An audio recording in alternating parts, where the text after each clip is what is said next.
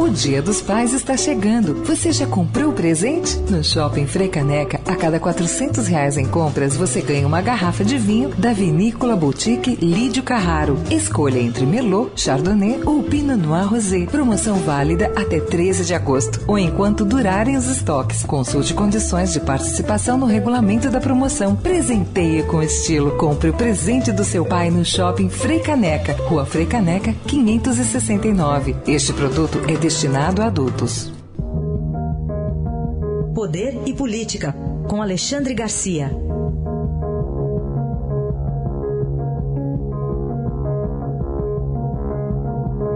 Alexandre, bom dia. Bom dia, Raíssen.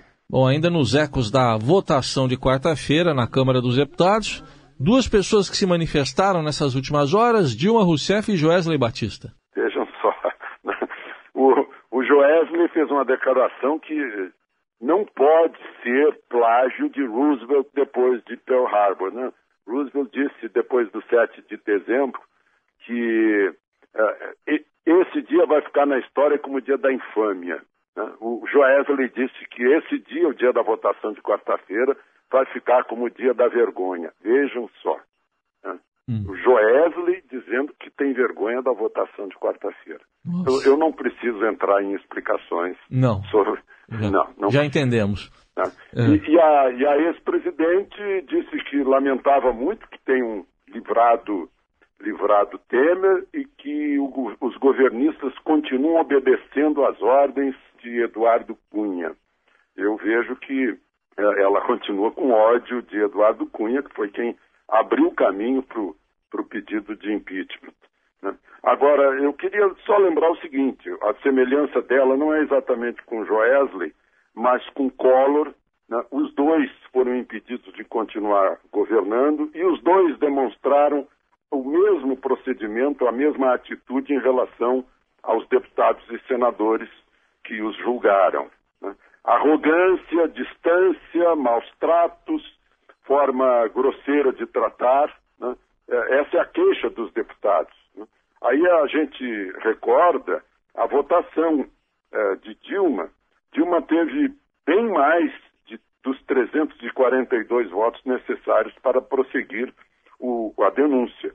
É, votaram 367 deputados pelo julgamento de Dilma. Né? Pelo julgamento de Temer, votaram 227 deputados. A favor de Dilma, votaram 137 deputados. A favor de Temer, 263 mais um, aquele que chegou atrasado e o voto não foi computado. Então, a diferença entre um e outro, entre Dilma e, e Collor e Temer, entre uns e outro, é que Temer foi três vezes presidente da Câmara, está lá, sei lá, uns 30 anos mais ou menos, e, e se relaciona com os deputados eh, a favor e contra ele, eh, se relaciona da mesma forma, da mesma forma respeitosa, eh, é um, um, um, exemplo de como um presidente da República tem que tratar o parlamento.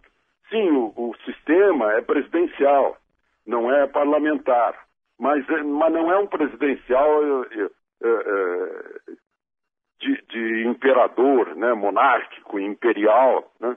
É um presidencial parlamentar. É preciso se relacionar. Jânio Quadros caiu também por falta de relacionamento com o Congresso. Que fica a lição para os futuros presidentes. Né? Eles não estão lá encastelados eles têm que atravessar a rua e conversar com aqueles que votam. Isso lhes dá governabilidade. Tá aí, Jânio que caiu e não voltou nos braços do povo, como, como é. esperava. O Alexandre, e dentro do governo, em quais as avaliações do, no dia seguinte à votação? Pois é, ontem foi um dia, eu conversei com um vice-líder do governo, ele me contou das conversas com, com, com Temer, né, as avaliações que estão fazendo, os partidos que eh, não votaram integralmente, são muitos que não votaram, mesmo o PMDB, né? Mas parece que o principal problema é o PSDB, que tem quatro ministros? Tem 40 e, e tantos deputados, é, é, uma força grande lá dentro, né? e que se dividiu. O PSDB teve 22 votos a favor de Temer, 21 votos contra e quatro ausências, quatro abstenções.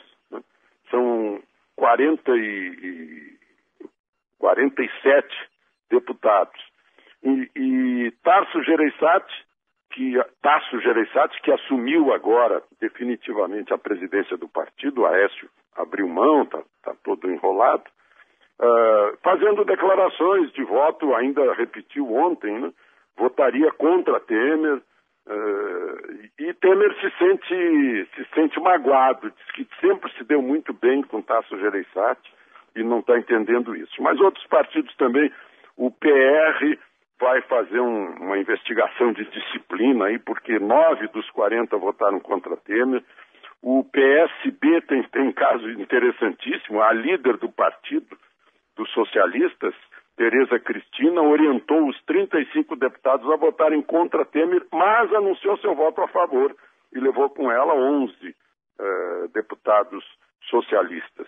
Por outro lado, o próprio PDT, que está muito forte contra Temer, né? Em 18 ainda teve um que votou a favor de Temer. Então, são feitas essas avaliações. Por quê? Porque tem, tem, tem votações seguintes importantes, inclusive mais uma denúncia. Né? Vai ter mais uma denúncia de, de Rodrigo Janot, e imagina-se que se a denúncia tiver o mesmo, o, o, o mesmo grau de gravidade, eh, o, o resultado vai ser o mesmo. Agora, para fazer reformas, aí já é diferente. Isso, é. Agora, aí que tá, né? Qual a probabilidade, Alexandre, das reformas? Porque a, a base parece que está mais interessada na política, em primeiro lugar, do que na pois da Previdência. É. E, o Temer teve, teve mais do que a, a maioria de metade mais um, teve 263 votos, mas faltam 45 para chegar aos 308 de 60% da Câmara que a Constituição exige para fazer mudança na Constituição. Né? E a reforma da Previdência, por exemplo, precisa de, de emenda constitucional. Então, como chegar a ter mais eh, 45 votos, ou mais 50 votos, para ter uma certa liberdade? Né? Bom, em primeiro lugar, o, a bancada dos tucanos, de 47 tucanos, está toda a favor da reforma. Pode não, pode estar dividida a favor de Temer, mas está a favor da reforma. Mesmo assim, ainda faltarão votos. Vai ter que conquistar esses votos. Teve muita gente avulsa, dizendo lá pelas tantas, olha, eu voto pela reforma, mas voto hoje contra Temer, né? Então esses são votos garantidos para a reforma. Até na oposição. Eu ontem conversava com alguns oposicionistas que diziam, não, reforma da Previdência, se fizer alguma mudança, a gente reconhece que é necessário. O próprio Lula quis fazer e ficou intimidado pelas centrais sindicais mas a reforma da Previdência só não pode afetar os, os, os mais fracos, né, os de menos aposentadoria. Então, pode ter votos até na oposição, essa necessária reforma da Previdência. Vamos acompanhar tudo. Então, bom fim de semana, Alexandre. Até segunda. Aproveitem o fim de semana.